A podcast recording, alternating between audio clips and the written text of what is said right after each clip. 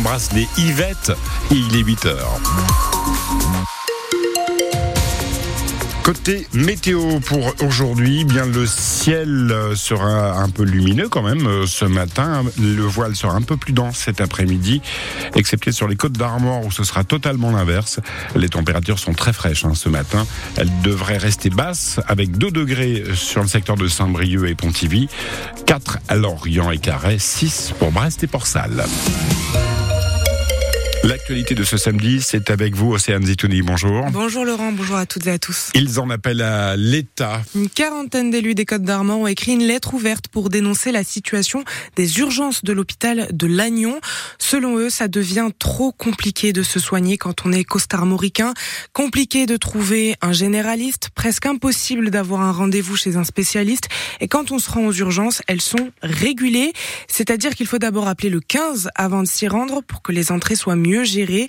Les urgences seront d'ailleurs régulées à partir du 1er mars et jusqu'à l'été à cause du manque d'urgentistes. Une situation intenable, dénonce le maire de Lannion, Paul Le Bihan, signataire de cette lettre ouverte. Moi, dès que j'ai entendu parler de cette affaire-là, euh, j'ai contacté la direction d'hôpital, euh, l'ARS, pour leur dire que c'était pas acceptable sur un territoire comme Lannion, qui est excentré, qu'on le veuille ou non, de Saint-Brieuc et de Morlaix. Hein. Donc, moi, je veux pas mettre euh, en concurrence les hôpitaux. Hein, il ne s'agit pas de cela, mais on est quand même excentré. On a à peu près 100 000 habitants sur notre territoire. L'été, c'est plus de 150 000 personnes qui sont là. D'où des difficultés de fonctionnement et des difficultés pour les patients. Pour autant, moi, j'ai pas non plus la solution et c'est un peu l'objet de courriers qui ont été faits. Il faut qu'à un moment donné, que, au niveau supérieur, au niveau national, le ministère de la Santé prenne des mesures.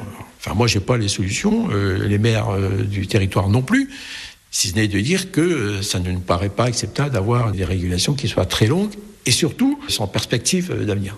Paul Le Bihan qui espère pouvoir en discuter avec la nouvelle ministre de la Santé dans les semaines qui viennent.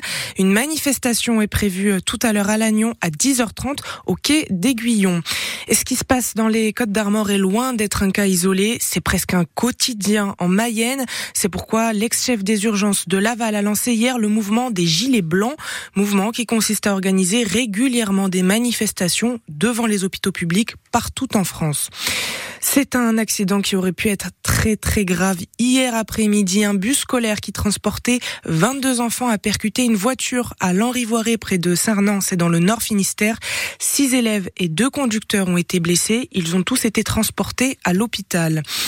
Les teufeurs sont dans le viseur de la préfecture des Côtes d'Armor. Tout le week-end, le préfet interdit les rave parties partout dans le département. L'interdiction prend fin lundi à 8 heures. Des gendarmes et des policiers sont mobilisés. Le remaniement du gouvernement n'a pas fini de faire parler. Ouais, les nouveaux ministres fraîchement nommés étaient en mode multiplex hier, tous sur le terrain. C'est la volonté d'Emmanuel Macron. Il veut que ce soit des révolutionnaires et non des gestionnaires. Ce sont ses mots.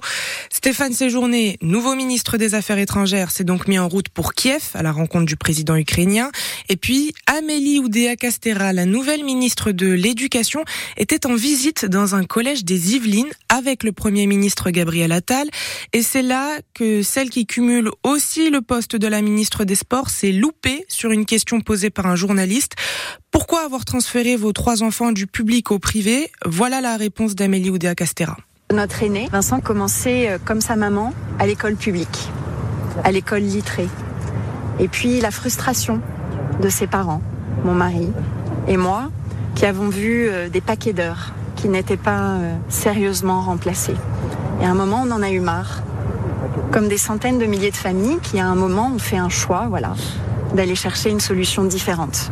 Et depuis, de manière continue, nous nous assurons euh, que nos enfants sont non seulement bien formés, avec de l'exigence dans la maîtrise des savoirs fondamentaux, et qui sont heureux, qui sont épanouis. Et c'est le cas pour mes trois petits garçons, mes trois enfants qui sont là-bas. Alors je pense que avant de stigmatiser les choix des parents d'élèves, il est important de rappeler que l'école, c'est celle de la République et que la République travaille avec tout le monde dès lors qu'on est au rendez-vous.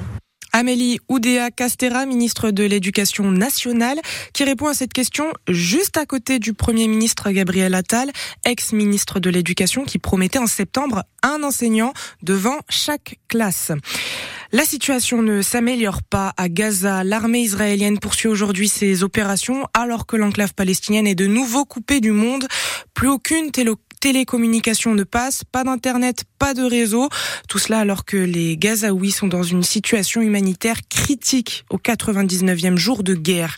Et en soutien au peuple palestinien, des manifestations sont prévues cet après-midi à Brest et à Morlaix.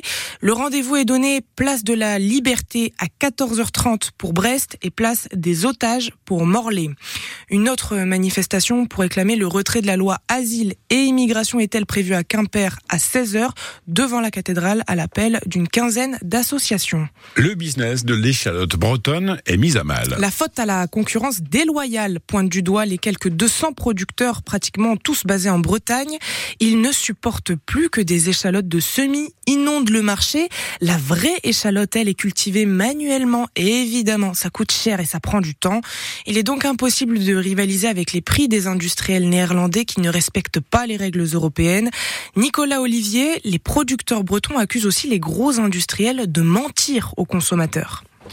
De vulgaires oignons étiquetés comme des échalotes, bien souvent les clients ne s'en rendent pas compte. Ce produit vendu moins cher grignote des parts de marché au détriment des échalotes traditionnelles. Une injustice pour Éric Porel, producteur installé à Plounévé-Lochrist dans le Nord Finistère. On demande tout simplement qu'on arrête euh, la fraude. Les semenciers hollandais arrivent à contourner les règles. Ça fait 35 ans que je produis des échalotes. Je ne sais pas si mon fils va continuer à produire des échalotes. Adrien Corr, président de la section nationale échalotes, en appelle au ministre pour que les directives européennes cessent d'être bafouées. La Commission européenne a elle-même mis en place ces règles-là, à elle de les faire respecter. Chacun doit prendre ses responsabilités, à nos politiques de les prendre maintenant. Le ministre de l'Agriculture a lui-même été interpellé sur le sujet en décembre dernier. Nous attendons des réponses concrètes et rapides. Il y a urgence pour Bernard Cadiou, président du collectif de l'échalote traditionnelle de Bretagne. Si il n'est pas pris des décisions fermes, oui, euh, l'échalote traditionnelle est en péril, oui. Un cadre existe, qu'on applique les règles tout simplement. Les producteurs bretons comptent aussi sur leur demande d'IGP qui est en bonne voie pour se différencier davantage de leurs concurrents industriels. Ce business qui produit chaque année 35 à 40 000 tonnes d'échalotes traditionnelles, 80% viennent de Bretagne pour un chiffre d'affaires d'environ 50 millions d'euros. Eh bien, le foot, le, la phase des matchs retour de Ligue 1 en football, c'est aujourd'hui. Et au programme, Brest, quatrième du classement, accueille Montpellier et Lorient, avant-dernier, se déplace à Lille. Match à suivre cet après-midi, comme d'habitude, sur France Bleu Brésisel.